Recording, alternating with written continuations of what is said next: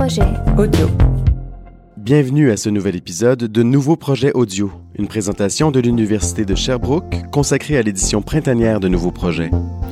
On doit d'abord vous dire que notre balado a changé de format. On a opté pour une formule plus courte, mais aussi plus régulière. C'est donc à tous les premiers du mois qu'on vous propose un nouvel épisode de Nouveaux projets audio. Dans le prochain numéro de notre magazine, on a fait un spécial portrait. Le portrait permet d'humaniser des lieux, de donner corps aux événements, de poser les contours de réalité un peu floues, de mettre en lumière des anonymes ou encore des personnes qu'on croyait trop bien connaître. Dans la prochaine édition de Nouveaux Projets, qui va paraître le 28 mars, on a demandé à des romanciers, dramaturges, peintres, dessinateurs et journalistes de renom de se prêter au jeu et de réinterpréter cette forme. Deux d'entre eux ont accepté de nous parler de la manière dont ils ont choisi d'aborder les choses.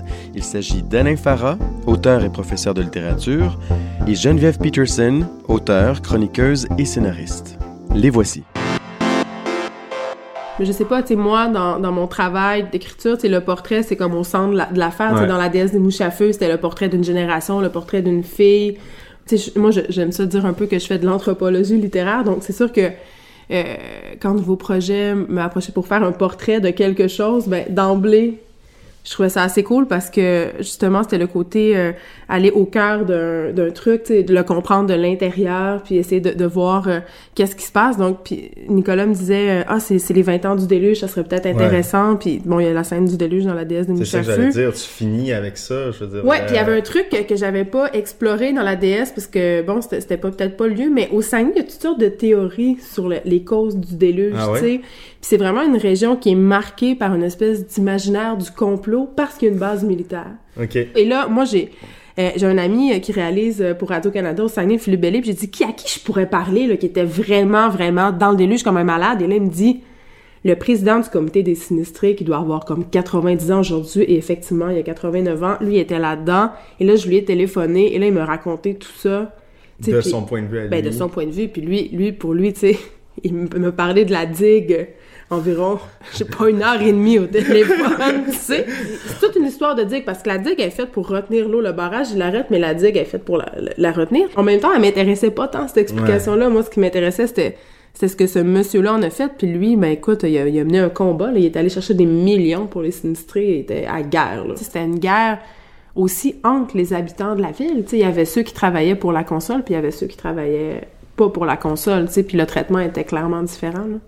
Mais c'est intéressant ce que tu décris parce que tu vois qu'à partir d'un événement, tu sais, il y a comme il y a, y a mille portraits là, dont tu pourrais Ah, c'est clair. dont tu pourrais tirer de, de cet événement-là. Le, ça, c'est la, la vieille phrase de Deleuze que j'aime. Tout événement est un brouillard euh, de gouttes.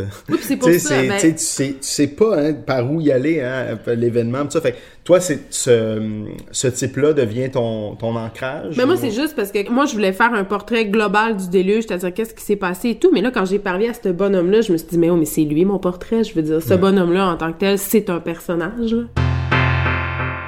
La question de l'écrivain et la politique, c'est là depuis le début, début, début de mon travail parce que c'est la pulsion première qui est celle de changer le monde. Fait que je me suis dit, est-ce qu'une question, une façon de, de penser cette, euh, cette idée-là de, de, de l'engagement politique, ce serait pas d'aller voir des gens qui ont exactement mon âge, puis qui eux font le choix inverse du mien. C'est-à-dire moi, c'est quoi? Je passe ma journée à écrire, à inventer des histoires, euh, à dormir debout, euh, qui ont pas rapport avec le, le monde agissant, l'intendance. euh, le- le- utile. c'est ça, exactement. Eux, ils font des choses utiles. Ils font des choses très utiles, tu sais, ils sont, euh, ils ont des carrières politiques, ils ont des ci, ils ont des ça.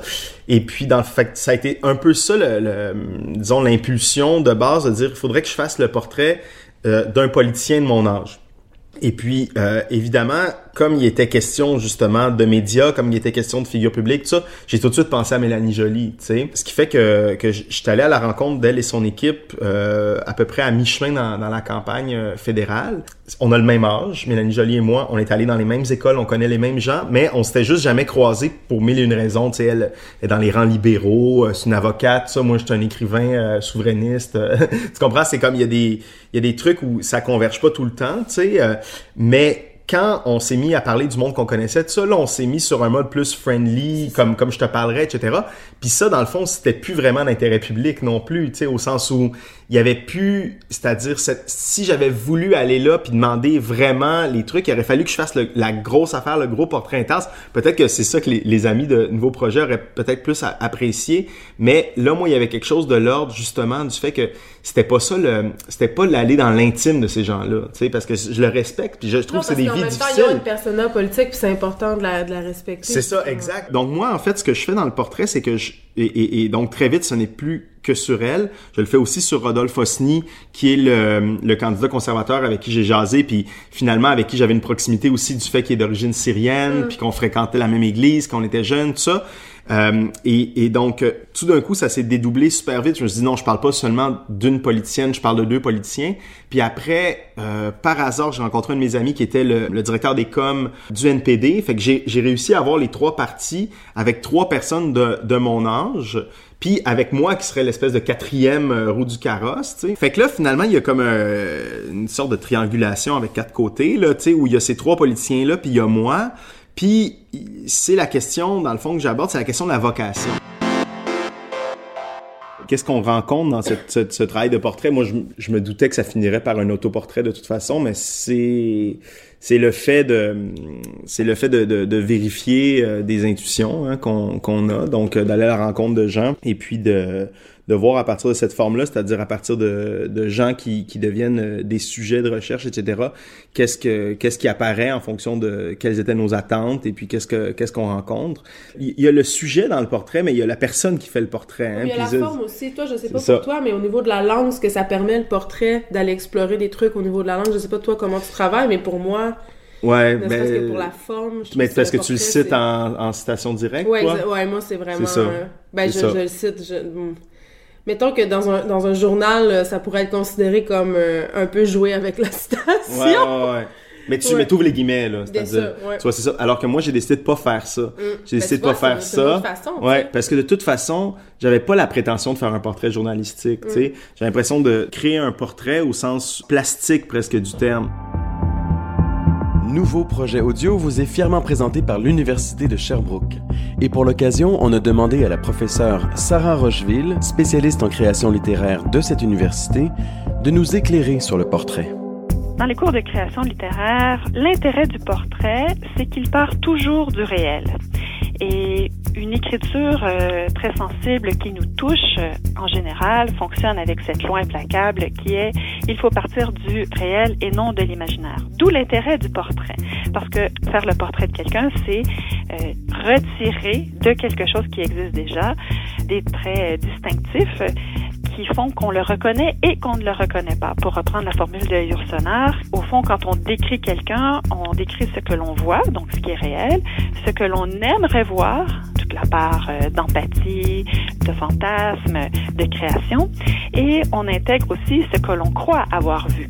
Et si ces trois perceptions sont présentes dans l'écriture, ben, ça donne un portrait très réussi. Donc, ce que l'on voit, le modèle, euh, il ne s'agit pas de pastiche. Euh, ensuite, ce que l'on aimerait voir, ce n'est pas une création pure, mais euh, ce que l'on aimerait voir dans quelque chose qui existe déjà et ce que l'on croit avoir vu. Cela fait des portraits où la tension est très présente, où il y a un conflit et où on peut, au fond, à la fois s'identifier, apprendre des choses et comprendre l'objet que l'on décrit avec complexité et nuance. Cette balado-diffusion est une présentation de l'Université de Sherbrooke. Pour vous construire une identité intellectuelle unique grâce à un savant dosage de théorie et de pratique, optez pour l'un de ces 400 programmes offerts sur le campus de Sherbrooke ou de Longueuil, là où se conjugue excellence et qualité de vie exceptionnelle. Quand on regarde des, des, portraits qui nous intéressent, donc euh, on pense toujours aux arts visuels, ça, à l'art pictural, qu'est-ce qu'on va voir apparaître dans les grands portraits de Van Gogh, c'est aussi la texture. Ben moi, c'est un des les premiers portraits qui me... les, les autoportraits de, de Van Gogh, il faut dire Van Gogh, hein, les ah disent ça, ah moi je dis Van Gogh, je viens de Saguenay. Ah mais ma grand-mère maternelle, qui était une snob notoire, m'avait acheté deux encyclopédies de toute l'œuvre de, de, Van Gogh, et il y avait des autoportraits de lui à ben, l'oreille coupée, c'est la plus célèbre. Ça m'avait traumatisé là. Puis ça m'avait traumatisé parce qu'il avait fait ça lui-même. Puis après ça, il s'était peint, il s'était mis en scène en quelque sorte. Puis moi, je, ça m'avait hanté. Puis je l'avais découpé. Puis je l'avais mis euh, au pied de mon lit. Puis j'avais comme 7 ans. Puis ma mère euh, se demandait si c'était une bonne chose, tu sais. Mais, mais, mais je me rappelle qu'après, j'ai été toujours un peu fascinée par, par les autoportraits d'artistes. Puis toi, ben, c'est ça que tu fais aussi. Moi, ce n'est que ça, le, travail, c'est-à-dire de, de, livre en livre. Puis ça. Puis là, l'occasion, c'est de rencontrer des gens qui existent vraiment, qui envers qui j'ai une entente tacite qui est d'ordre un peu journalistique, de pas totalement corrompre les faits, etc. Mm. Mais de facto, ça se peut pas pour moi d'écrire sans corrompre les faits. Ben, parce que la vérité m'intéresse pas. Non, mais ne serait-ce que parce que euh, ça passe par ta subjectivité, tu sais. C'est ça, exactement. Puis ce qui m'intéresse, c'est de créer une forme, c'est de créer un objet. Donc là, tout d'un coup, il y a ces, ces trois personnes-là que je rencontre qui apparaissent, mais où il y a presque aucune citation directe, parce que l'idée, c'est de les faire rentrer justement dans cette forme, puis dans cette espèce de plastique que j'essaye de mettre en place avec ma langue, autour de ma propre histoire, etc. Et puis ce qui apparaît, en fin de compte, puis c'est pour ça que on moi, je suis allé à la rencontre des autres pour me trouver moi-même, comme toujours, encore et, et encore, avec les, les déceptions, etc. C'est de voir euh, c'est quoi mes limites aussi, tu et puis par rapport aux politiques. Donc là, j'ai vraiment vu que euh, c'était pas pour rien en fait que c'était fini pour moi la politique des politiciens. C'est-à-dire de j'observe ça de loin je suis complètement démobilisé etc puis je pense à être comme ça pour un moment parce qu'il y a plus d'enthousiasme possible. De rencontrer ces gens là ça a été enthousiasmant humainement euh, ça a été enthousiasmant d'essayer de travailler à partir de ça, mais le, ce que j'ai trouvé comme constat, euh, ce à quoi je suis arrivé comme constat, c'est cette espèce de dépolitication. Je pense que les portraits qui les plus intéressants euh, je sais pas si c'est pour toi la même chose, Alain, mais c'est peut-être aussi la même chose au niveau des livres qui nous marquent le plus. C'est souvent des, des, des, trucs avec lesquels on a été mis en contact quand on était adolescent, parce qu'on est vraiment plus exalté à cette période-là. Puis, puis moi, je me rappelle, puis, puis ça a l'air super euh, trivial de dire ça, mais, mais les portraits de musiciens à Musique Plus qui passaient tard le soir, tu sais, euh, où on suivait pendant une heure euh, les gars de Nirvana qui envoyaient chier les journalistes ou le, le, le, chanteur de Green Day qui sais, qui tournait en bruit carrément. Euh, je pense que Claude Rajotte, c'était une des pires entrevues de sa vie. Euh, il y avait Madonna, tu sais, pour moi, c'était des... Ben, pour la petite fille du Saguenay que j'étais, c'était probablement un accès formidable au monde. J'aurais jamais pu penser que tout ça pouvait exister à 500 km de chez nous, mais, mais, mais ces portraits-là d'artistes, de musiciens ont été pour moi les, les, les premiers portraits signifiants, puis qui m'ont aussi euh, donné envie de... Tu sais, je me disais, j'écoutais ça, puis je disais, ben, à un moment donné, tu sais, ça, on va faire mon portrait. tu sais, mais, j'avais comme 14-15 ans. c'est un mégalomaniaque, mais... Non, non, mais c'est la mégalomanie de l'ado. Mais je pense qu'il faut avoir l'honnêteté de le dire, parce que c'est ça quand on est ado, tu sais, on se projette beaucoup, puis c'est avec des portraits, je pense que le portrait, c'est l'espace parfait pour se projeter et aussi être déçu et, bon, se confronter avec nos, nos préjugés de qu'est-ce que c'est ou qu'est-ce que c'est pas, mais le portrait, c'est d'avoir accès à de l'humain qu'on n'a pas accès souvent, puis... puis bon, peut-être que j'étais déjà à ce moment-là dans, dans la pratique de l'écriture, mais, mais je me disais, tu sais, quel beau personnage, tu sais. C'est ça, ils existent comme tels, puis, mais tu vois, le, donc, il y a ça, parce que moi aussi, j'ai été marqué par, par euh, Musique Plus euh, dans les années 90, tout ça. Puis là, je rencontre le, le, le film sur Amy Winehouse à un autre moment de ma vie complètement. Tu sais, j'étais à moitié de la trentaine, à mi-chemin, tout ça. Puis je vois une artiste, alors que, tu sais, que je m'étais acheté Frank, moi, en 2004, ah tu sais. fait hein. que c'est une artiste que, que j'ai que j'ai suivi tout au long de sa carrière. Ah, puis qu'on qu'on voit se détruire peu à peu. Il mm. devient une, une, vraie, une vraie victime, hein, tu sais. Puis comment, comment ne, ne pas arrêter euh, quelqu'un sur cette espèce de, de pente-là. C'est un documentaire qui rend très inconfortable. Moi, je, me suis pas bien sentie après, puis j'ai même senti, j'irais plus, je me suis sentie comme si j'avais pas le droit de tout voir ça. C'est parce que ça avec le portrait aussi, tu sais, où est-ce qu'on où est-ce qu'on arrête? tu disais, ben moi, je vais pas aller euh, parler des, de l'échange de textos que j'ai eu avec Mélanie Jolie, puis c'est dans la sphère de l'intime, mais en même temps, un portrait, c'est ça, c'est la personne dans tout ce qu'elle est, même à minuit le soir dans un texto. Puis, on vit dans, dans, cette culture un peu d'extimité-là, puis où on montre tout, notamment avec les médias sociaux.